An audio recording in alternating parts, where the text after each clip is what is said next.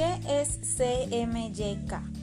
Cuando diseñamos debemos tener claridad de cuál es la finalidad del trabajo, si será impreso o si es para ser publicado en pantallas.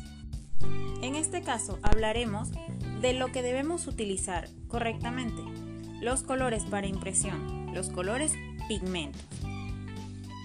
El término CMYK se refiere a cian, magenta, yellow, amarillo, black, negro, haciendo el uso de la última letra de esta palabra.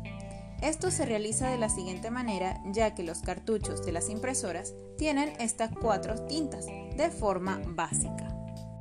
Vamos a contar de ahora en adelante como colores primarios cian, magenta y amarillo ya que al unir el 100% de estos tres colores obtendremos negro y al tener 0% de estos colores obtendremos blanco. Esto podemos verlo de mejor manera en el círculo cromático.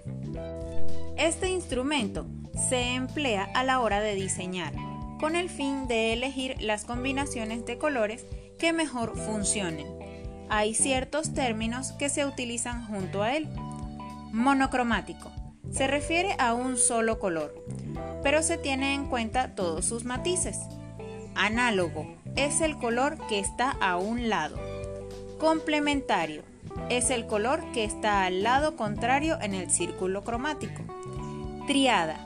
Se usan tres colores que tengan el mismo espacio entre ellos. Tetrádica. Son cuatro colores. Cada par es conjunto de complementarios. Para hacer tu propio círculo cromático, te invito a ver mi canal de YouTube, María Pía Palestrini Torres, en el que está un tutorial de cómo hacerlo.